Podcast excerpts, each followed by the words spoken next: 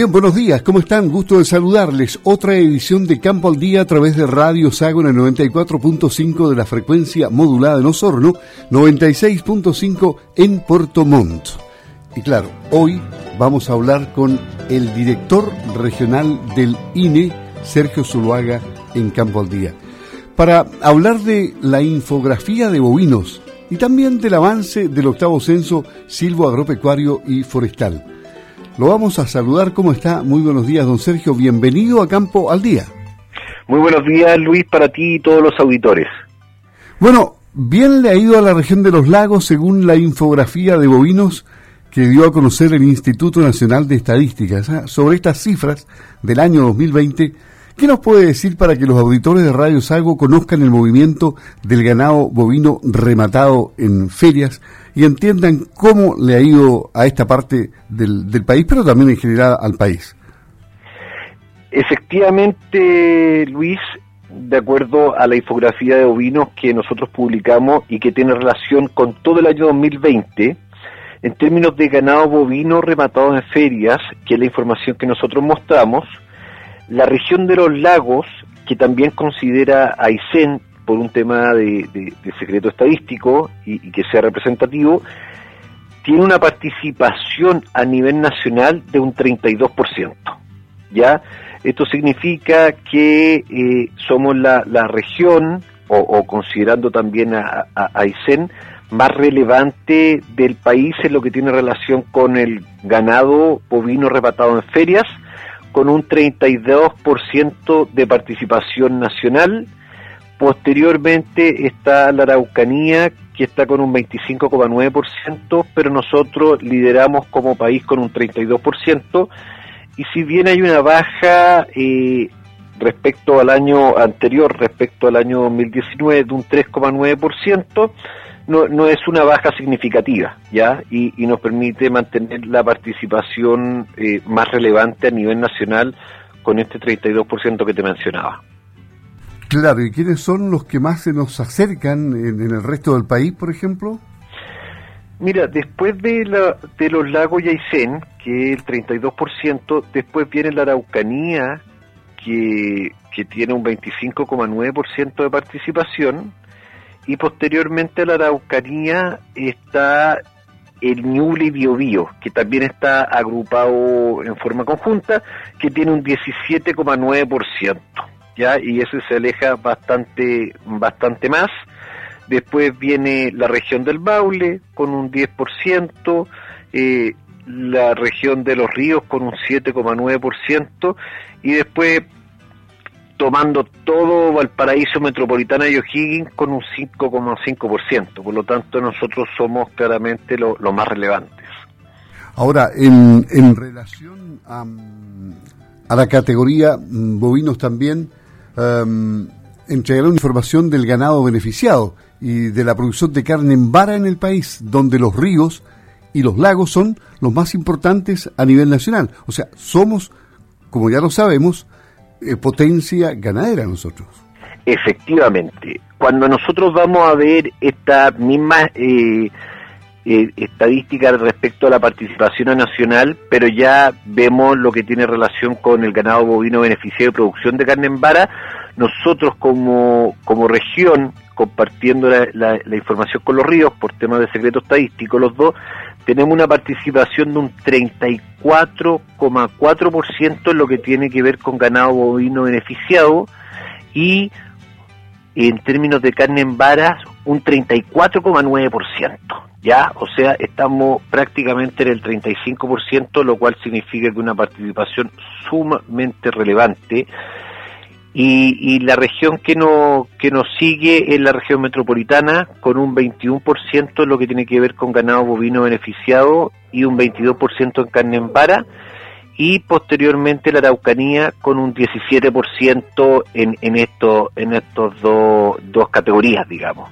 Así que efectivamente nosotros a nivel nacional eh, tenemos más de, de un tercio, lo que es una participación bastante relevante de la región. Sí, ¿algún, ¿alguno otra variable que usted quiera destacar de esta infografía de, bovinos?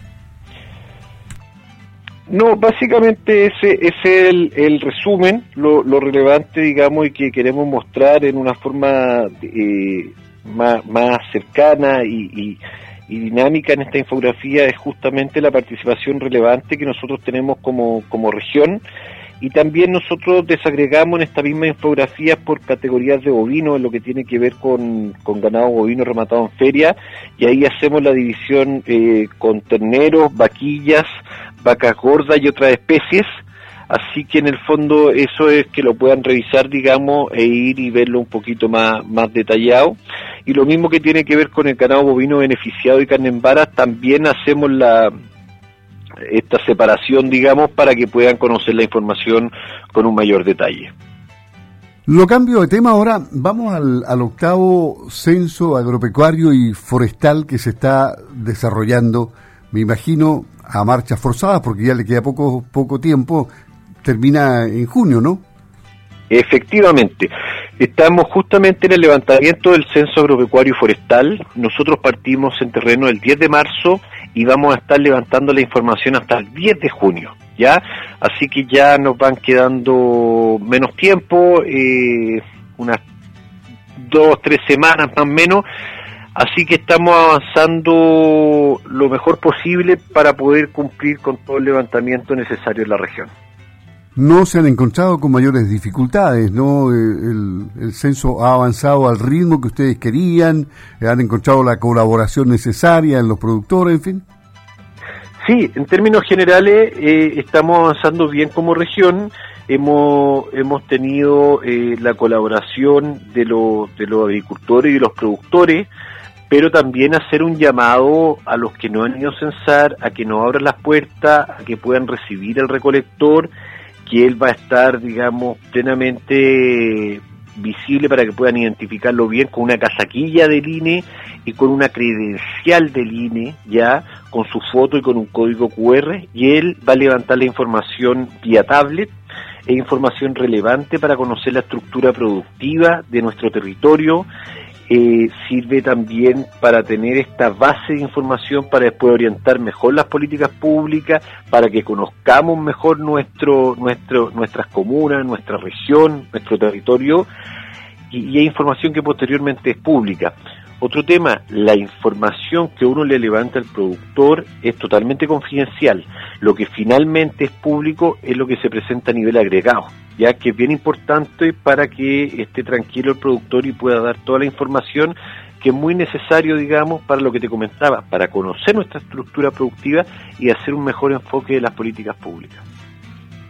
O sea, se han encontrado con, eh, con productores, porque bueno, el campo siempre está en movimiento y muchas veces a lo mejor no está la persona indicada para que lo atienda. Han, habido visitas reiteradas a algunos lugares. Efectivamente, nosotros tenemos que llegar al, informante idóneo, eh, informante que no siempre se encuentra la primera vez, ya ya sea porque no, está el informante idóneo o, no uno no encuentra a nadie porque no, no está y ahí uno vuelve a ir, digamos, en otras ocasiones para poder eh, contactarlo y, hacerle la, el cuestionario. Finalmente, se van a cumplir sí, los objetivos de este censo porque hubo una preparación larguísima, postergaciones tras, tras postergaciones y finalmente se desarrolló. Por lo tanto, como hay una gran organización, se está preparado para todo tipo de eventualidades, ¿no? Sí, efectivamente, eh, nosotros vamos avanzando bien, tenemos un porcentaje de avance eh, relevante en la región, lo cual nos deja tranquilo y estamos muy contentos. Eh, igual nos queda camino por recorrer, así que estamos totalmente enfocados en poder eh, cerrar bien. Y en un principio nosotros íbamos a levantar el censo agropecuario y forestal el año pasado en esta misma fecha, pero producto de la pandemia se, se atrasó un año para que, pasara este pic de la pandemia y ahora estar un poco más tranquilo. Comentar también que los recolectores cuando van van con todos los protocolos de seguridad, van con su mascarilla, van con alcohol gel, pueden limpiar la tablet, mantienen la distancia, etcétera, para la tranquilidad de todos los productores y productoras. Bueno, eh, y finalmente eh, entendemos que el, censo va a andar Perfecto, todo bien, ya sabremos el balance final. Em, ayer se produjo una noticia, no se la había comentado en la conversación previa que tuvimos, pero pero seguramente podría hacer usted algún alcance, aunque no le pedí los, antecedentes regionales si los tenía o no los tenía. Pero en marzo del 2021, un 22,4% de los trabajadores y trabajadoras realizó labores a distancia o bajo la modalidad de trabajo, según lo que informó ayer el INE a nivel nacional. Esta modalidad de trabajo se concentró en las y los trabajadores de los sectores de información y comunicaciones, 81,8%. Enseñanza 75,9, suministro de electricidad y gas 51,5 y actividades financieras y de seguros 49 ese es uno de los principales resultados del boletín complementario COVID-19 de la encuesta de remuneraciones y costo de la mano de obra, periodo diciembre 2020-marzo 2021, que publicó ayer el Instituto Nacional de Estadística.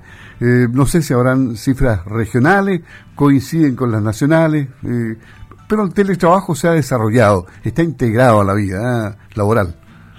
Sí, mira, efectivamente a nivel regional nosotros no, no hemos presentado cifras, pero dicho estudio tiene que ver con, con la encuesta que tú, que tú señalas que incluimos este tipo de preguntas producto de lo que ha sido el, el COVID-19, la pandemia y el cambio en la forma de trabajo que se ha dado a nivel nacional, ¿no es cierto? Tanto en la región como a nivel nacional que ha habido este cambio también producto, digamos, de, las cuarentenas, eh, eh fase 2, de repente un poco de, respeto o, susto que pueda tener la gente producto del COVID-19, entonces ha sido una nueva forma y se, levantó esa, esa información para tener eh, la noción de, cuánto ha sido el cambio que ha habido eh, en relación al trabajo a distancia. Bien, le agradecemos a Sergio Zuluaga, director regional del Instituto Nacional de Estadísticas, el haber estado presente aquí en Campo al Día para conversar de los temas que ya hablamos, la infografía de bovinos, el avance del censo y el último comentario respecto al informe aparecido el día lunes pasado. Bueno, muchas gracias, que esté muy bien, que tenga una excelente jornada. Buenos días. Gracias Luis, saludo a ti y a todos los auditores.